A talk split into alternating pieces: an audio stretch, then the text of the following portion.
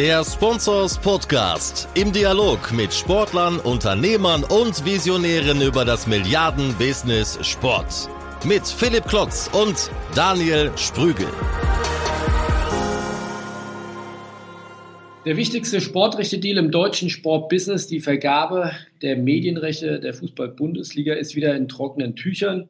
Die Bundesliga erlöst für die Spielzeiten 2021, 22 bis 2024, 25 insgesamt über 4 Milliarden, genau genommen 4,4 Milliarden Euro.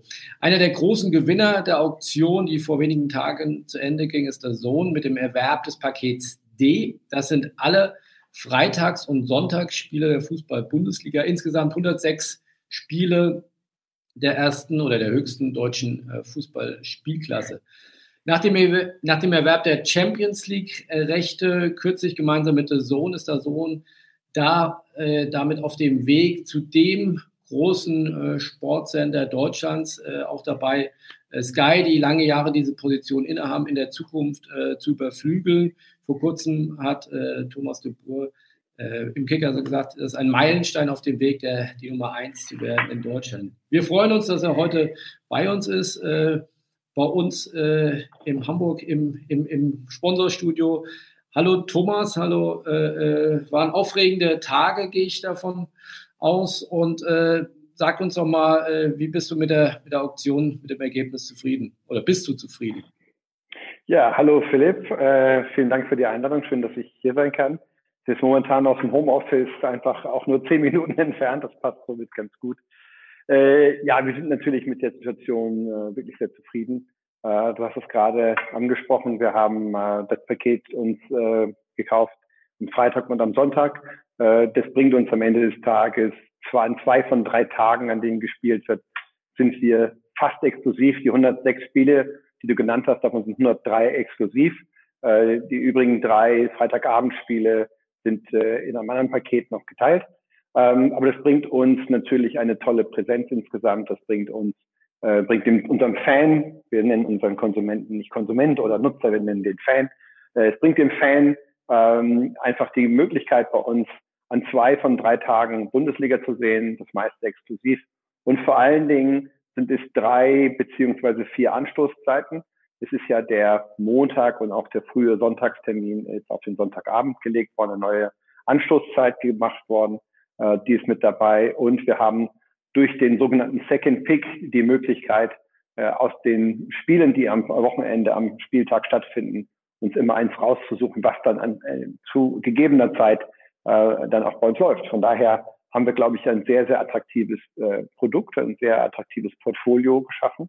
Ähm, und dazu haben wir, obwohl wir in dem Bereich der, der Bundesliga jetzt ein wichtiger, signifikanter Spieler sind, haben wir natürlich auch immer noch äh, den, den ganz breiten Content. Wir sind immer noch im Feldhockey und äh, auch in diesen Sportarten vertreten. Und das macht uns natürlich schon dann zu einem sehr, sehr großen, großen Anbieter von Live-Sport, ja.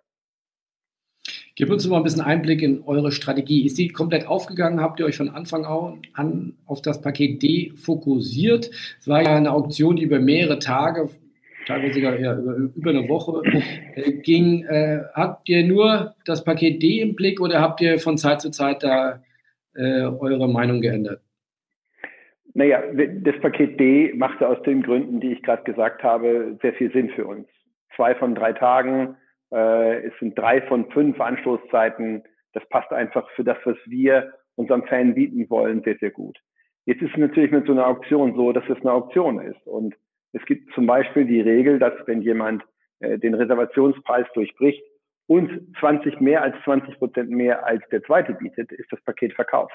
Das heißt, du bewertest das Paket und äh, machst sehr genaue Analysen, schaust dir an, was ist es uns wert, was wird es uns bringen, wo glauben wir, dürfen wir hinbieten, um damit am Ende des Tages erfolgreich zu sein. Nur dann kommt irgendjemand und will das unbedingt haben und bietet einen Riesenpreis und dann ist es weg. Das kannst du ja nicht wirklich äh, steuern. Äh, ich habe es neulich verglichen mit, mit äh, ich glaube, dass sich ein Fußballtrainer so fühlen muss. Der macht auch Analysen, schaut sich die Gegner an, stellt die Leute auf, trainiert ganz bestimmt äh, bestimmte Dinge, damit man diesen Gegner jetzt besiegen wird und dann fällt in der Minute eins ein Tor. Entweder schießt man selbst als man kriegt eins und schon kann man das Ding neu aufstellen. Und genauso ähm, unvorhersehbar und, und schwierig zu steuern ist auch so ein Tender. Ja, im, im, im Champions League Tender haben wir es erlebt. Da kommt im ersten Paket Amazon und kauft und dann ist es weg. Ja, also natürlich haben wir uns das ausgeguckt und hatten das gerne vor der Nase, wollten das haben. Nur die, ist es ein Tender, ist es eine Auktion. Und wer war für dich der größte Konkurrent in der Auktion? Gab es den Konkurrenten oder habt ihr da ein ganzes Portfolio an, an Konkurrenten gehabt? Na, das weißt du am Ende des Tages ja nicht. Du bist ja, gehst ja in die Sache relativ blind rein und relativ verdeckt. Jeder äh, macht seine Analysen, seine Gebote. Und du erfährst ja eigentlich erst, wenn es rum ist, sozusagen, was genau gelaufen ist. Äh, das Einzige, was du tun kannst, ist, wir sind ein sehr datenbasiertes Unternehmen, wir sind ein sehr datengetriebenes Unternehmen. Wir haben sehr genau analysiert, was es für uns wert ist und äh, was wir für welches Paket äh, dann letztlich bieten würden, wofür wir es kaufen wollen würden. Und äh, zum Glück hat es funktioniert. Und das hat nicht überrascht, äh, dass, äh, sag mal, wenn man sie von außen betrachtet, war der bisherige große Rechteinhaber Pay TV Sites äh, der Fußball-Bundesliga logischerweise Sky. Ähm, man könnte es so auch darstellen, dass Sky bewusst das Paket D liegen gelassen hat. Hatte ich das überrascht, dass Sky da offensichtlich nicht so motiviert bei diesem Paket mitgeboten hat?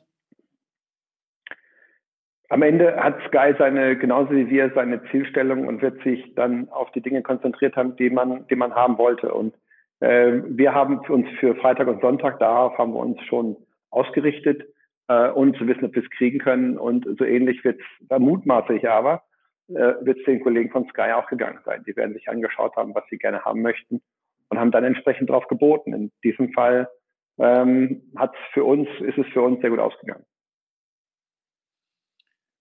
Nehme ich nochmal mit, mit, mit wie vielen Beratern ist man dann? Man versucht sich doch du sagst, Sky war ein großer Konkurrent, äh, Amazon wird ein großer Konkurrent gewesen sein, die Telekom hätte es äh, werden können. Vielleicht kommt auch ein Vodafone um die Ecke. Wir haben erlebt, dass äh, Pro7 Sat1 äh, dann auf einmal auch wieder mitgeboten hat. Äh, versucht man sich dann in so einem riesigen Strategiespiel dann auch ständig in die, in die Rolle des anderen zu versetzen? Weil ihr habt ja eh, ungefähr ähnliche Preise am Ende des Tages pro Spiel gezahlt. Das sind so knapp äh, drei Millionen Euro pro Spiel, wenn man die Preise annimmt, die wir auch jüngst jetzt äh, veröffentlicht haben. Kann man so knapp unter drei Millionen Euro sowohl bei Sky, bei den Sky-Paketen als auch bei den Zone Paketen. Ist das Zufall, dass es äh, dann auf so einen ähnlichen Preis hinausläuft oder ist das einfach, weil ihr euch mit euren gegenseitigen Strategiespielen dann irgendwo auch Schachmatt gesetzt habt? Also ich kann zu absoluten Preisen hier natürlich nicht sagen und werde da auch weder was bestätigen noch dementieren oder sonst wie. Aber äh, am Ende des Tages weiß ich nicht, ob man da rechnerisch von vornherein dahin kommt oder nicht. Das kann ich dir gar nicht sagen. Äh, wir haben nicht so gerechnet. Was wir tun ist, wir schauen uns sehr genau an, was letztlich unser Portfolio entsprechend größer macht, anreichert und was wir bereit wären, dafür zu bezahlen. Dass es jetzt auf, ähm, auf eine ähnliche Zahl hinausläuft, ich weiß nicht, was, was, was die Kollegen bezahlt haben. Wenn es am Ende rechnerisch irgendwo sich annähern könnte, mag das sein. Aber äh, das ist keine Zielzahl, wo du sagst, du zahlst X pro Spiel. Das mag sein, dass es rechnerisch nachher ergibt, aber zumindest gehen wir nicht da so ran. Was ich immer im Detail ganz spannend finde, das muss ja wirklich absolute Krimi gewesen sein diese Woche. Die DFL hat da ja so eine ja, Chronologie richtig geschaffen in, in dieser ersten Auktionswoche, dass die Reihenfolge oder in der Reihenfolge das erste Paket B, dann das Paket D, dann C, A und E versteigert hat. Also das heißt, euer Paket, auf das ihr das, den Fokus geworfen habt, der, es kam dann an zweiter Stelle schon. Ihr wusstet also dann, habt ihr sofort erfahren, dass ihr da den Zuschlag bekommen habt oder äh, erfährt man das erst später? Also die Vorgehensweise in diesem Tender war so, dass wir dass immer jedes Paket am Ende eines Tages ausgehandelt war und man am nächsten Tag dann ins Neue geht. Und wenn also am ersten Tag Paket B die Samstagnachmittag Einspiele, Einzelspiele äh, äh, zu, am, am, am, äh, zum Verkauf standen, in der Auktion waren, wussten abends diejenigen, die geboten haben, äh, ob sie es bekommen haben oder nicht. Aber sie wussten nicht, wer es bekommen hat. Also das heißt, ihr hattet am zweiten Tag schon einen Job erfüllt? Wir hatten am zweiten Tag das Paket, was wir wollten. Und dann bist du in Urlaub gefahren. Ja, nicht ganz. nicht Nein, ganz. aber okay, aber das heißt, äh, habt ihr für andere Pakete dann noch mitgeboten? Dazu kann ich nichts sagen. Okay. Wie, wie lässt sich jetzt bei so einer Auktion, die ja von vielen Unbekannten begleitet wird, ähm, jetzt überhaupt so eine Strategie äh, vorausplanen? Nimm uns mal die Wochen davor vielleicht nochmal mit. Wie, wie nähert ihr euch dem? Macht das dann nur du mit deiner Strategieabteilung aus? Gibt es viele externe Berater? Wie läuft sowas ab? Also wir haben keine externen Berater äh, dazugeholt. Äh, wir haben ein sehr enges Team schon über einen langen Zeitraum dafür aufgebaut. Das war das gleiche Team, was sich auch um den Champions League Tender gekümmert hat. Äh, eingespieltes Team aus ganz unterschiedlichen äh, Disziplinen. Ähm, und wir haben dann uns auch im Vorfeld immer schon getroffen, um äh, die Analysen gemeinsam durchzugehen, zu verstehen, ähm, wie die Werte zu lesen sind, die da herauskommen, waren sehr detailliert, sehr genau in den Analysen. Äh, eine hervorragende Arbeit geleistet worden, dass wir einfach eine extrem gute Grundlage haben, und äh, so haben wir uns dann mit reinen internen Kräften und auch während der Corona-Zeit eben jeder von zu Hause ähm, da zusammengefunden. Das äh, hat alles gut funktioniert. Hatte ich am Ende überrascht, dass die vermeintlichen Big Player, die ja immer wieder auch diskutiert oder angeführt wurden, mit Amazon, die ja äh, kurz äh, jetzt in den letzten äh, Spielen der Bundesliga auch teilweise ja Rechte übernommen haben, äh, Bundesliga ausgestrahlt haben, und die Telekom, die ja auch ähm, jetzt die Europameisterschaftsrechte 2024 exklusiv erworben hat, äh, die waren ja gerade sehr aktiv im Markt, haben aber trotzdem jetzt nicht zugeschlagen. Hat dich das überrascht? Hattest du die noch mehr auf dem Zettel? Also auf dem Zettel hat man die natürlich. Es wäre ja verrückt zu sagen, noch die kommen schon nicht. Ähm, aber am Ende des Tages kennen wir oder kenne ich deren Zielstellungen nicht. Und es hängt immer davon ab, was du erreichen möchtest und wie entsprechend deren Erfahrungsschatz, deine Daten sind äh, und ob die Daten dafür sprechen, dass du jetzt das tun solltest oder das tun solltest. Und da ich weder das eine noch das andere kenne, von, weder von Amazon noch von der Deutschen Telekom, kann ich auch nicht beurteilen, ob es für die sinnvoll gewesen wäre, da mitzumachen. Ähm, aber da sitzen sehr schlaue, äh, sehr gute Leute, die werden das schon für sich äh, richtig gemacht haben, ob sie mitmachen oder nicht. Die werden ihre Gründe haben, warum sie etwas tun oder auch nicht tun. Ähm, so wie wir unsere Gründe hatten, uns so zu verhalten, wie wir es getan haben ähm, die stehen ja auch nicht morgens auf und sagen, ach, heute kaufe ich mal keine Bundesliga, ja? sondern die äh, gehen da ja auch rein und wissen vorher, ob sie was tun wollen oder nichts tun wollen. Ich kenne deren Ziele nicht und damit kann ich nicht beurteilen, was für die das Richtige wäre. Das hängt alles davon ab, was sie erreichen wollen und welchen anderen Mitteln das auch noch zu schaffen wäre. Du hast gesagt, nach kurz nach der Erhalt der Rechte, dass das ein Meilenstein auf dem Weg zu Nummer eins in, in Deutschland ist unter den Sportsendern und den Sport-Pay-Centern. Woran machst du die Nummer eins fest? Naja, zum einen natürlich daran, äh, wie viel, wie, also an der Breite und der Tiefe. Ja, mit Breite meine ich einfach die Vielzahl von Sportarten, aber in der Tiefe dann auch, wie weit ich dort in den Topsport oder auch in, in, in, die, in die kleineren Nischendinge begehe. Äh, was für ein Portfolio kann ich meinen, äh, meinen, äh, meinen, meinen Fans bieten? ähm, wie viele Stunden an Nutzung biete ich an, wie viele Stunden werden bei mir konsumiert. Ähm, das sind so eigentlich die großen Maßgaben. Aber da ist äh, die Rechte natürlich sehr stark dominierend. Es ist eine Frage, wie sieht mein Rechteportfolio aus? Die zweite sich anschließende Frage ist, wie sehr kann ich dieses Rechteportfolio dann nutzen, um eben nicht nur Spiele zu zeigen, sondern drumherum Inhalte zu erschaffen äh, und eine Berichterstattung zu machen, die den Fan auch interessiert und von dem wir auch glauben, dass das das für Fan sehen möchte. Kannst du uns ein Gefühl geben, wie viele Abonnentenzahlen du glaubst, mit dem Rechteerwerb äh, steigern zu können oder wie stark eure Breite nicht nur im Rechteportfolio, sondern auch im, du nennst es Fans, äh, in, in, das, in, dem, in dem Kundenportfolio steigern sich wird? Kann ich leider nicht. Ich könnte es, aber ich kann es nicht. Okay, probieren wir es mal anders. Äh, Kannst du äh, über eine Prozentzahl sagen, dass du sagst, man, man will die Anzahl vielleicht damit verdoppeln? Ist das, ist das, gibt es da klare Ziele oder kannst du die zumindest kommunizieren? Also es gibt die Messgröße des Total Addressable Markets, äh, TAM, und der TAM definiert natürlich, wie viele Menschen du per se überhaupt äh, erreichen kannst. Und dann rechnest du dich runter und sagst, okay, äh, wir haben in Deutschland so und so viele Menschen, davon ist der Total Addressable Market für Sport insgesamt X und so rechnest du das runter. Und natürlich brauchst du, wenn du ein solches Recht kaufst, hast du Erwartungen daran, dass du dann letztlich deine, die, die Zahl der Menschen, die deinen Service nutzen wird, äh, signifikant nach oben treiben. Das ist klar. Äh, aber da haben wir gute Gründe ähm, anzunehmen, dass uns das auch entsprechend äh, befeuert, insgesamt mit dem gesamten Rechteportfolio, äh, dann mit der Breite und der Tiefe im Portfolio sind wir uns ja sicher, dass wir mit möglichst viele Menschen ansprechen, äh, die dann auch bereit sind, diesen Service zu nutzen. Sind denn die Champions League-Rechte oder die Bundesliga-Rechte relevant? Ihr habt beides ja, Champions League habt ihr der Form jetzt noch nicht gezeigt, aber ihr habt äh, ähm, ja, viel mit Europa League gezeigt, äh, ihr habt Bundesliga jetzt schon auch viel gezeigt. Was bewegt den deutschen Sportfan mehr, die Bundesliga oder die internationalen Spiele?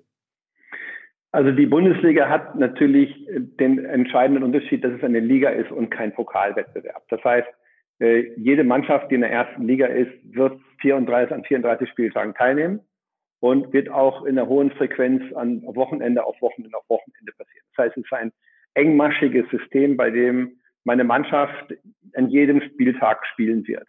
In der Champions League bin ich in einem Wettbewerb, da habe ich eine Gruppenphase und danach ist Knockout.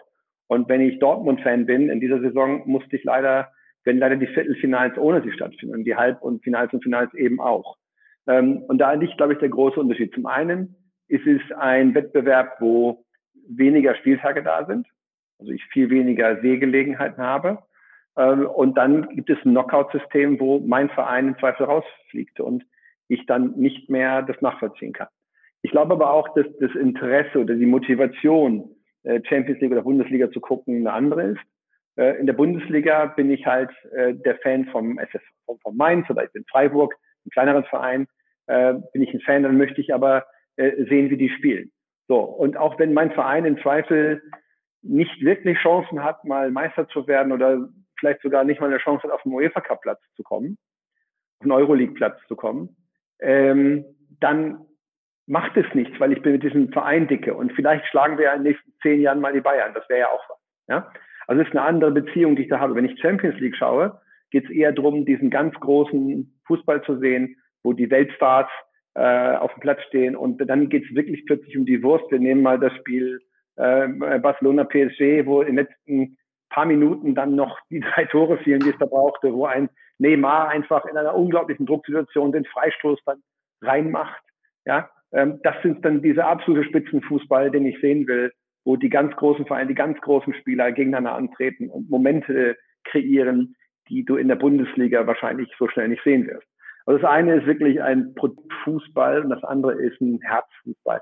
Geht ja schon damit los, dass in der Champions League eine Hymne vorher gespielt wird, die Champions League Hymne gespielt wird. Ähm, probier das mal in der Bundesliga. Das wird nicht funktionieren. Allein daran kannst du ja schon ausmachen, wie sehr das eine ein, äh, ein Produkt ist, was kreiert wird mit einer Hymne davor, wo der europäische Spitzenfußball sich trifft, äh, die besten Fußballer der Welt aufeinander treffen, um dann in einem Knockout-Modell um einen Pokal zu kämpfen, während in dem anderen äh, diese, diese, die Vereine mit ihrer, mit ihrer Fangemeinde, mit der ganzen Liebe, mit der Hingabe diesem Verein gegenüber, egal was passiert, äh, dabei zu sein. Also gibt es große Unterschiede zwischen den Wettbewerben. Es, es, gibt ja im deutschen Fußball eine unfassbare ja, Diskussionsenergie, sage ich mal, zwischen oder ein dahin äh, wabern zwischen der Fußball ist Kultur, was du ja oder was dann die Fußball-Bundesliga ein Stück weit symbolisiert und, und dieses Fußball ist Produkt, Entertainment, was dann die Champions League äh, repräsentiert. Stichwort, ihr seid eine Zahlencompany. Kannst du uns da nochmal so ein paar Zahlen oder ein paar Entwicklungen an die Hand geben, wie da, es wird ja oft so dargestellt, oder zumindest von den Fans ja auch so, dass sie, die, es geht nur um den Fußball und, und äh, das Entertainment, die Überkommerzialisierung, die wird ja gar nicht gewollt. Spiegelt sich das auch in der, in der Nutzung wieder oder ist das da eine andere Nutzung, dass man sagt, äh, äh, nee, also Neymar auch wenn der ein bisschen häufig fällt, der spielt einfach schon gut Fußball und das wollen am Ende des Tages dann doch alle sehen. Also das Champions League-Finale zählt historisch zu den allerstärksten äh, Sportevents auf der Welt. Da ist ein Super Bowl, ich glaube, der Super Bowl wäre jetzt einmal ein bisschen davor und das beantwortet die Frage eigentlich schon. Ja? Wenn du äh, die Champions League auf einem Punkt ein Knockout-Spiel hast, äh, wo Liverpool gegen äh, Tottenham Hotspur spielt oder andere große Mannschaften, wenn die Bayern spielen, ist es natürlich noch größer, aber selbst wenn da zwei große internationale Vereine spielen, hat das ein Millionenpublikum. Äh, und das, finde ich, beantwortet uns schon. Das sind zwei verschiedene Motivationen. Das eine ist eine Herzensangelegenheit und das andere ist halt das Produkt in Perfektion. Und du glaubst, es wird auch so bleiben? Also das, es gibt diese beiden. Ja, das glaube ich schon. ähm, das glaube ich schon, dann müsste letztlich die, die Sünde, die, die, die, die Verheiratung von beiden wäre dann die Super League, die die UEFA mal diskutiert hat, ja, wo du im Prinzip aus der Champions League eine Liga machst und äh, das dann dahin äh, bewegst. Aber ich glaube, das ist ein weiter Weg. A long shot, wie die Amis sagen würde. Nochmal zurückkommt auf die Nummer eins, die ihr werden wollt, äh, oder der Meilenstein, den ihr jetzt gerade erreicht habt. Kannst du uns sagen, wann dieses Ziel erreicht sein wird aus deiner Sicht? Nein, das eine ist, das zu werden, das andere ist dann das zu bleiben. Von daher bleibt das immer, äh, das ist ja nicht, dass wir, wenn wir es werden, dass wir sagen, auch super, jetzt äh, holen wir mal das Bier raus und legen eine Wurst auf den Grill, sondern äh, das ist ja eher eine Sache, die sich im Kopf abspielt. Du willst die Nummer eins werden, wenn du es bist, willst du es bleiben. Insofern will ich dann niemals über einen Zeitpunkt reden, sondern das ist eine Ambition, das ist ein, das ist etwas, was du sein willst. Und wenn du es bist, dann willst du es bleiben und weiter ausbauen. Äh, da würde ich keinen Zeitpunkt sehen. Aber es ist wirklich klar greifbar, dass ihr die Nummer eins Absolut klar greifbar, ja. Wenn wir jetzt, wenn wir jetzt, nehmen wir mal, jetzt in, in ein paar Wochen werden wir die UEFA ähm, Turniere haben, die Euroleague und die Champions League eben entsprechend vom 5. bis zum 23. August. Ähm, da ist fast jeden Tag, bis auf drei Tagen in der Zeit, gibt es äh, Live-Spiele äh, alles Knockout-Spiele und der Großteil dabei wird bei uns einfach sein. Das ist einfach das, was du haben willst. Du möchtest, wenn solche Dinge passieren, sind äh, sehr, sehr viele, fast alle Spiele werden bei uns sein. Und das ist natürlich etwas, wo du sagst, dann bist du, äh, hast du ein Portfolio, was dein Fan einfach gucken muss. Und dann bist du für ihn äh, auch das Zuhause. Dann bist du da, wo er sein muss. Inwieweit habt ihr jetzt von der Corona-Krise, die ja äh, immer noch forthält und in anderen Kontinenten momentan gerade auch noch weiter steigend ist. Äh, wie weit habt ihr davon gelitten? Weil was euch ja vorher groß gemacht hat und auch Zeitgeist sicherlich deutlich moderner als andere Anbieter, die jetzt teilweise jahrelangen Abonnementverträgen habt ihr mit dem monatlich kündbaren. Das ist ja, da geht man schnell rein, geht aber vielleicht auch wieder schnell raus. War das ein Problem für euch? Es war eine Unsicherheit. Ich würde es nicht als Problem bezeichnen. Es war eine Unsicherheit, weil wir nicht wussten, wie der Konsument sich verhalten wird. Äh, wir glauben aber auch heute noch fest an die monatliche Kündbarkeit. Insofern hat sich daran nichts geändert. Am Ende haben unsere Konsumenten wirklich sehr fest zu uns gehalten und da an dieser Stelle ein riesen Dankeschön. Äh, das hat wirklich, äh, man hat uns da wirklich, war, bei uns und auch ganz viel, wir haben sehr viel kommuniziert, wir haben auch sehr offen kommuniziert, sehr transparent kommuniziert. Ähm, ich habe sehr früh einen Tweet gesendet, dass ich, ich gesagt habe, das, äh, das betrifft uns, das geht nicht an uns vorbei. Ja? Äh, sehr offen gewesen und äh, ich glaube, am Ende des Tages ist das so die Art und Weise, wie wir seit Jahren mit unseren Fans agieren, sehr auf Augenhöhe, sehr, sehr offen. Und äh, ich glaube, dass uns das auch dazu, dass das dazu beigetragen hat und uns geholfen hat, dass letztlich der, das, das was passiert ist, gar nicht so so nach unten gegangen ist, wie wir uns gesagt hätten. Natürlich sind sie auch nicht nach oben. Wir wollten in der Zeit nach oben. Ja?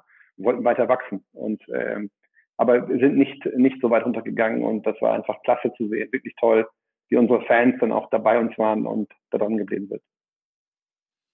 Jetzt hat ja einige der Zeitpunkt überrascht, wann es den Tender gegeben hat, wann die DFL ihn angesetzt hat. Er war ja ursprünglich noch früher angesetzt, das war in der Hochphase der Corona-Krise hier Deutschland oder in Zentraleuropa.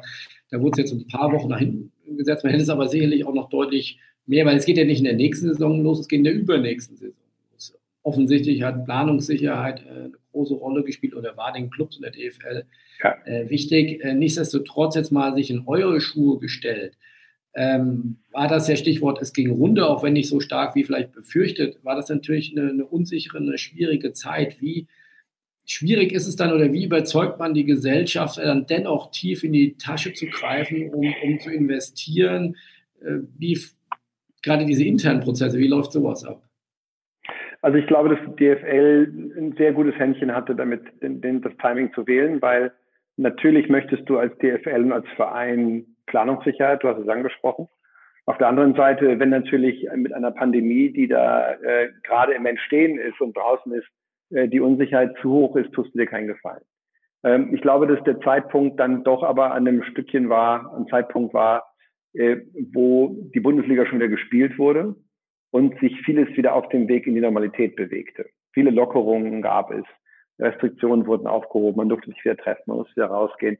Ähm, und von daher glaube ich, war das wirklich ein guter, äh, ein guter Zeitpunkt, den die DFL da ausgesucht hat, um den Tender zu machen. Das hat schon am Ende des Tages gut gepasst.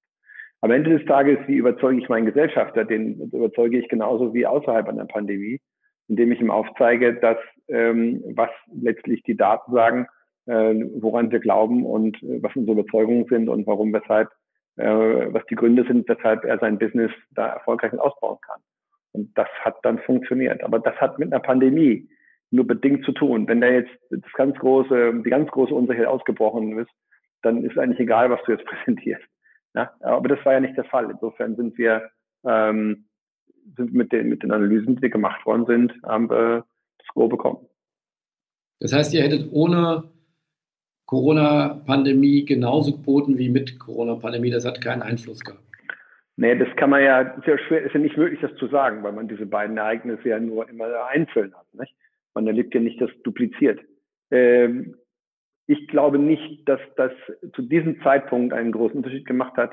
Ich glaube, dass wenn das aber äh, im April gelaufen wäre, ähm, dann wäre es schwieriger gewesen, weil da zu dem Zeitpunkt die Unsicherheit noch so enorm war. Ähm, da wusste ja keiner. Ich meine, es ist jetzt auch nicht ein, ein, eine, eine Dazon-spezifische Frage gewesen, sondern das ist ja äh, in den weitesten Teilen der Wirtschaft äh, die große Frage gewesen. Was passiert, wie lange dauert und, und wohin führt das? Das ist ja eine, eine ganz allgemeine Frage gewesen. Inwieweit wird der Rechteerwerb äh, Auswirkungen auf euer Geschäftsmodell oder auch auf eure DNA haben, die ich ja doch mal so definieren würde, dass ihr ja, Sport hat in, in, in, großer Breite, sehr attraktiv äh, für eine ja, junge Zielgruppe aufs, aufs, auf Mobilfunk, äh, Mobilgeräte vor allem äh, äh, aufbereitet, aber das zu kleinen, zu, zu, ja, zu, zu, zu kleinen Preisen. Ähm, ihr habt jetzt schon mal aufgrund von Rechterwerb die, die Preise anheben müssen. Ist das jetzt wieder ein Punkt, wo man sagt, perspektivisch, man muss die Preise für die Fußball-Bundesliga anheben? Also wir haben 2016 einen Preis festgelegt, der lag bei 9,99 Euro und haben dann auf das Portfolio über viele, viele Jahre hinweg äh, immer wieder neue Rechte addiert, die Champions League addiert, die Europa League addiert, die UFC addiert, ohne den Preis anzuheben. Ähm, das haben wir dann getan, als wir mit den Eurosport-Kanälen und auch der Freitagabend Bundesliga reingekommen sind und haben gesagt, okay, jetzt ist das Portfolio einfach so groß. Äh, unsere DNA ist per se, wir möchten einer breiten Menge an Menschen, möglichst breiten Menge an Menschen äh, die Möglichkeit geben, Sport unkompliziert und auch äh, erschwinglich zu zeigen. Und an dieser DNA wird sich nichts ändern. Ja? Jetzt werden wir uns das alles in Ruhe anschauen. Es ging erstmal darum, das zu, den, den Tender zu schaffen und da entsprechend rauszugehen. Mit den anderen Fragen befassen wir uns jetzt im Nachgang. Aber, DNA bleibt aber immer das, was ich gerade gesagt habe. Aber es ist dennoch möglich, als Unternehmen, das hat, wurde ja oftmals der Bundesliga vorgeworfen, ein tolles Produkt mit, mit tollen steigenden Einnahmen, nur die Medienpartner arbeiten leider nicht profitabel, mindestens mal mit den singulär mit den Rechten. Ist das ein Problem von Sportrechten, dass die einfach so teuer sind, dass es einfach kaum, kaum zu refinanzieren ist? Aber als Wirtschaftsunternehmen ja das Ziel ist, ich glaube, Sky in UK schafft das seit Jahren, die arbeiten sehr profitabel. Ist das, ist das sichtbar, das Ziel? Also das Ziel hat natürlich jeder, der ein Unternehmen aufstellt, damit am Ende Profit zu machen. Das ist die die Grundidee jedes Verlages, jeder Pommesbude, äh, jedes Automobilkonzerns möchte am Ende des Tages äh, damit Geld verdienen. Und so wir auch. Äh, und die, die Modelle, die wir uns da gebaut und gerechnet haben, gehen auch dahin. Das wirst du nicht an Tag eins schaffen, nicht an Tag zwei schaffen, aber haben entsprechende Pläne für uns gebaut, um, um das sicherzustellen. Ähm, dass die Sportrechte auf diesem Kostenniveau sind, das ist sozusagen deine allerteuerste Zutat. Das ist für jeden äh, Sport, für jedes Sportmedium ist es so. Die Rechte, die er erwerben muss, einfach die teuerste Zutat zu der ganzen Sache. Und äh, zum einen äh, ist natürlich die Frage, wie du das wieder monetarisieren willst. Aber die andere Frage ist eben auch daran, äh, wie kannst du noch weitere Felder schaffen, in denen du ähm, das monetarisierst. Da gibt es ja erprobte Modelle und da gibt es Dinge, die man noch sich anschauen muss. Ähm, aber das ist letztlich eine, eine der großen Aufgaben, die es zu lösen gilt. Aber das ist ja eben auch ein Teil dieser spannenden Aufgabe, äh, das irgendwie hinzubekommen. Und nur weil das bisher noch keiner geschafft hat, heißt ja nicht, dass es uns nicht vielleicht doch gelingen wird. Kannst du da ein bisschen konkreter werden, was das sein könnte, welche Monetarisierungsmodelle es noch geben könnte? Nein, das ist, das, das, da sind wir am, da ist eine, da ist, wird, wird gedacht und überlegt, äh, was man da machen kann. Aber am Ende des Tages ist es äh, eine Frage, natürlich sind die Rechtekosten auf einem gewissen Niveau. Und äh, je günstiger die werden, desto leichter wird das Spiel. Je teurer, desto schwieriger. Und wir müssen halt schauen, welche, welche Wege wir finden, um entsprechend dann damit einen Profit zu machen. Das ist unser Ansatz. Gibt es äh, Innovationen, die ihr schon konkret geplant habt, äh, mit Blick auf die Bundesliga-Rechte-Periode jetzt ab 2021, 2022, wo man sagt, Ihr habt sicherlich die Art, äh, wie Fußball dargeboten wird, verändert, neu ein Stück weit definiert, äh, mit, mit jungen, frischen Reportern, ähm, habt da eine eigene DNA entwickelt. Äh, Gibt es weitere Innovationen, wo ihr sagt, da wollen wir uns abheben, da wollen wir anders sein? Wir denken von Tag eins über Innovation nach. Und Tag eins, also Innovation kann ja auch einfach nur sein, dass wir versuchen, Dinge kostengünstiger zu machen. Ja? Äh, es kann ja auch sein, dass eine Innovation dazu hilft, äh, seine eigenen Kostenstrukturen besser in den Griff zu kriegen. Davon sind, da sind wir seit Tag eins dran, das, das zu machen. Und das ist eben auch etwas, was letztlich bei uns in, in den Köpfen immer drin ist. Wie können wir die Prozesse besser machen? Wie können wir die Qualität immer weiter ausbauen? Wie können wir äh, die, unsere Geschäftsmodelle weiter ausbauen? Wie können wir äh, Prozesse etablieren, die alles schneller machen, einfacher machen, um letztlich aus diesem Apparat Kostenstrukturen rauszunehmen oder aber, äh, und das ist natürlich vordringlich der Fall, innovativ zu sein und damit dem Nutzer, dem Fan ein besseres Erlebnis zu bringen. Und das können kleine Dinge sein, so wie wir in der letzten Saison mit Fritz von Ton und Taxis plötzlich wieder gearbeitet haben. Oder mit Manny Breukmann oder mit Werner Hansch wieder die alten Legenden rausgeholt haben und damit sehr erfolgreich und ganz tolle Übertragungen gemacht haben. Ähm, so denken wir natürlich in jeder Hinsicht ständig drüber nach, wie wir das Produkt verbessern können, wie wir ähm, Kosten sparen können, wie wir effizienter sein können, wie wir die Leute noch mehr Spaß machen können, ähm, wie wir auch im Social-Bereich, wir kommunizieren sehr auf Augenhöhe mit unseren Fans, wie können wir das immer noch weitermachen, wie können wir da äh, uns verbessern, äh, wie können wir da die Informationen besser zur Verfügung stellen, besser bereitstehen, äh, wie können wir unsere Moderationen anpassen, Gibt es neue Formate? Macht es Sinn? Wir haben im letzten Jahr äh, Mourinho mit Neymar und mit äh, Ronaldo Originals gemacht. Wir haben mit Mario Götze mal so etwas gemacht. Ähm, das sind nur Dinge, in die wir reingehen und immer wieder testen werden und für uns versuchen zu lernen, was geht. Wir haben da kein Labor. Unser Labor ist letztlich unsere Plattform und da, von da agieren wir, da testen wir, da probieren wir. Und wenn es was gelingt, dann machen wir das weiter. Und wenn es nicht gelingt, dann nehmen wir runter. So einfach.